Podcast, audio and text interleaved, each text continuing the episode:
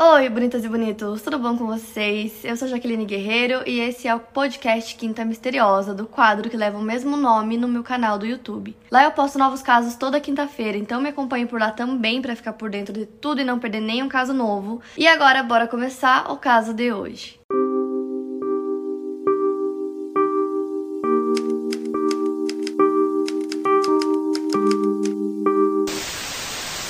Hoje vou falar sobre a serial killer Nene Doss, mais conhecida como a Babá Risonha. Nancy Hazel nasceu no dia 4 de novembro de 1905 em Alabama. A Nancy tinha um irmão e três irmãs e a infância deles não foi das melhores. Eles eram obrigados a trabalhar na fazenda onde eles moravam. O pai deles obrigava eles a trabalhar por horas na fazenda, então eles nunca tiveram uma educação apropriada. Eles nunca aprenderam a ler direito, escrever direito, porque passavam muitas horas na fazenda ao invés de estarem na escola. E o pai dela era muito controlador, então ela cresceu num ambiente super controlado, cheio de regras, tinha várias coisas que ela não podia fazer. O apelido apelido da Nancy é Nene e quando ela tinha mais ou menos 7 anos, ela e a família foram fazer uma viagem para visitar uns parentes. E eles foram fazer essa viagem de trem e em algum momento ela acabou batendo a cabeça numa barra de ferro dentro do trem e desde então ela teve muitos apagões, ela tinha muitas dores de cabeça e até depressão, então ela acabou culpando esse acidente pela sua instabilidade mental. E na adolescência a Nancy era proibida de várias coisas, ela e os irmãos, por exemplo, elas irmãs, elas não podiam sair muito, elas não podiam usar nenhuma roupa roupa que mostrasse um pouco do corpo delas, era tudo muito controlado. Elas eram proibidas até de usar maquiagem. A Nene era fascinada por uma coluna do jornal que chamava Lonely Hearts, que é Corações Solitários em inglês. E nessa coluna eram publicados contos de amor e anúncios com perfis de pretendentes a casamento. Então, por meio dessa coluna do jornal, ela conheceu o Charlie Braggs em 1921. Então, aos 16 anos, ela começou a namorar com ele e depois de 4 meses eles se casaram. Eles nunca saíram no lua de mel e o Charlie foi criado apenas pela mãe, ela nunca se casou. Então, era só os dois dois, a família dele era muito pequena, então logo que ele se casou com a Nene, a sogra foi morar junto porque ela não tinha mais ninguém além dele, então moravam os três. A mãe dele tinha muitas regras e como eles moravam juntos, a Nene tinha que obedecer essas regras e ela acabava interferindo muitas vezes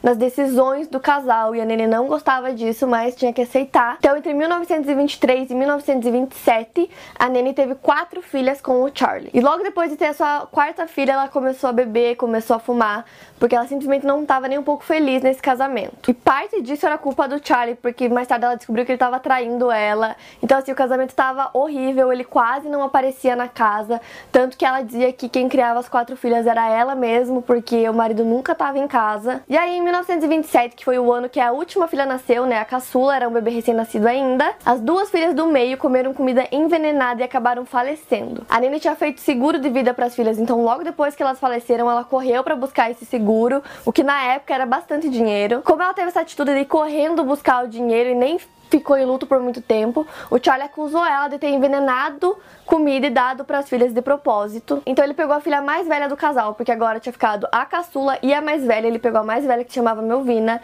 entrou num voo e fugiu porque ele tava com medo da Nene. Então ele abandonou ela, deixou ela sozinha com o bebê recém-nascido. Alguns meses depois, a mãe do Charlie acabou falecendo, então eles decidiram se divorciar e a Nene ficou com a guarda das duas filhas. Então ela pegou a filha mais velha de volta. E quando eles foram se divorciar, o Charlie disse que tinha medo da esposa esposa e que ele não comia nada que ela preparasse quando ela tava de mau humor ou se ela não estava num dia muito bom, porque ele tinha certeza que ela ia colocar veneno na comida dele. Agora a Nancy estava divorciada e com duas filhas para criar, então ela se mudou pra Flórida e já estava em busca de um novo marido que pudesse casar com ela e ajudar a criar as duas filhas. E lá ela acabou conhecendo Robert Frank Harrison, ele tinha 23 anos. Eles começaram a mandar cartas e poemas e presentes um pro outro e pouco tempo depois eles se casaram. Isso foi em 1929 e logo que ela se mudou para casa dele, começaram a morar juntos, ela percebeu que ele não era uma das melhores pessoas, ele tinha uma ficha criminal bem complicada e ele também era alcoólatra. E apesar disso, os dois ficaram juntos por 16 anos. Em 1943, a sua filha mais velha, Melvina, deu à luz ao seu primeiro filho,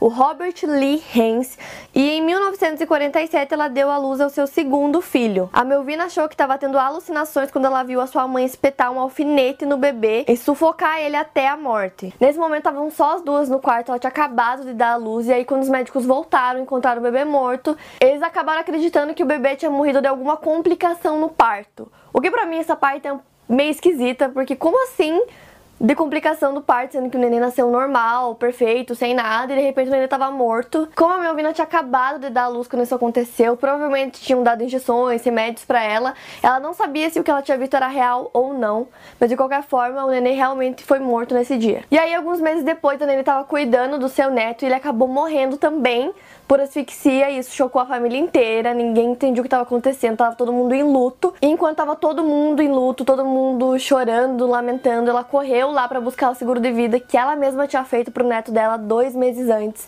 Então ela nem ficou em luto momento algum, correu lá para buscar os 500 dólares. Esse segundo casamento da Nene já não tava dos melhores, o marido era alcoólatra. Então um dia ele chegou muito bêbado e ele violentou a Nene para ela, isso foi a gota d'água, ela não aguentava mais. Então no dia seguinte ela colocou veneno de rato no uísque dele, ficou lá sentada observando ele ter uma morte lenta e dolorosa, achando aquilo ótimo, incrível. E a Nene sempre seguia fazendo a mesma coisa, ela sempre fazia o seguro de vida antes depois que a pessoa morria, ela ia lá para recolher o seguro de vida como ela tinha feito com todas essas pessoas que eu citei. Ela havia se mudado para Carolina do Norte e acabou encontrando o seu terceiro marido, que se chamava Orly Lenin. E três dias depois de se conhecer, eles se casaram. E sempre os maridos que ela escolhia eram muito parecidos, eles também tinham com bebida.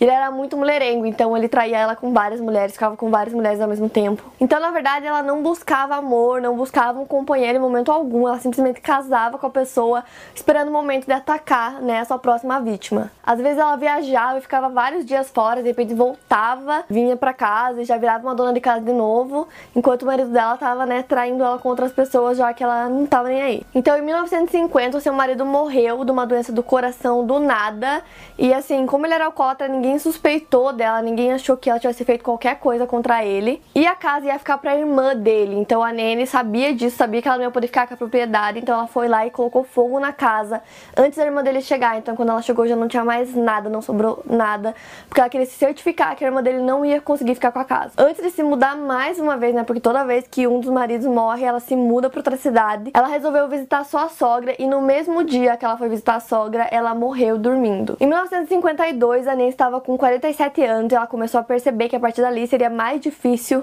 conseguir cada vez um marido novo, porque ela já não estava mais jovem e bonita. Então ela começou a procurar por homens mais velhos numa agência de namoros que chamava Diamond Circle Club. E lá ela conheceu o seu quarto marido, que se chamava Richard Motton, e como todos os outros, ele também era alcoólatra, também era mulherengo e todas essas coisas. Todas as vezes que a Nancy cometeu seus crimes, ela estava sozinha, então não tinha testemunhas, e ela sempre dava um jeito de esconder, então ela nunca tinha sido pega. E aí a mãe dela decidiu se mudar e morar com ela, porque ela não queria ficar sozinha. E obviamente a Nancy não gostou disso, porque agora a mãe dela morando junto com ela impossibilitava ela de fazer as coisas e não ter nenhuma testemunha. Então ela se viu sem escolha e acabou envenenando e matando a própria mãe. Poucos meses depois, seu marido também acabou falecendo e aí ela já mudou para a próxima cidade, que era em Tulsa, Oklahoma. Estava desesperada por dinheiro, ela se casou pela quinta vez com Samuel Doss, que diferente dos outros maridos dela, ele era muito religioso, era muito conservador. E alguns meses depois de casados, ele foi diagnosticado com uma infecção bem grave no aparelho digestivo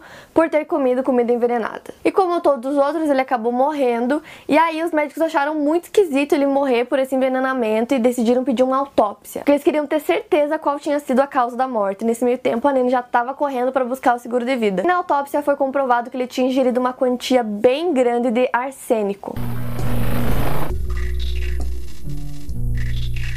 Então, no dia 17 de maio de 1955, a Nene foi julgada e culpada pela morte de 11 pessoas entre 1920 a 1954. A Nancy confessou a maioria dos assassinatos sem sentir nenhum remorso pela morte dos netos, da mãe, dos quatro maridos ou da sogra. Então, ela foi sentenciada à prisão perpétua. E ao ouvir isso, a Nancy riu muito, deu uma gargalhada enquanto os policiais levavam ela. Então, lá nos Estados Unidos, ela é conhecida por vários nomes. The Giggling Nanny, que é a babá risonha. E também nos Estados Unidos eles chamam as avós de Nena, então também tem esse trocadilho com o nome dela. Também chamam ela de The Jolly Black Widow, que é a alegre viúva negra. E a Nene acabou morrendo 10 anos depois de leucemia no hospital da penitenciária, no dia 2 de junho de 1965, com 59 anos. Essa é uma história bem famosa nos Estados Unidos, principalmente nas cidades que ela morou. As pessoas falam sobre isso, contam essa história para as pessoas, falam sobre isso, porque é muito bizarro ela ter feito todas essas coisas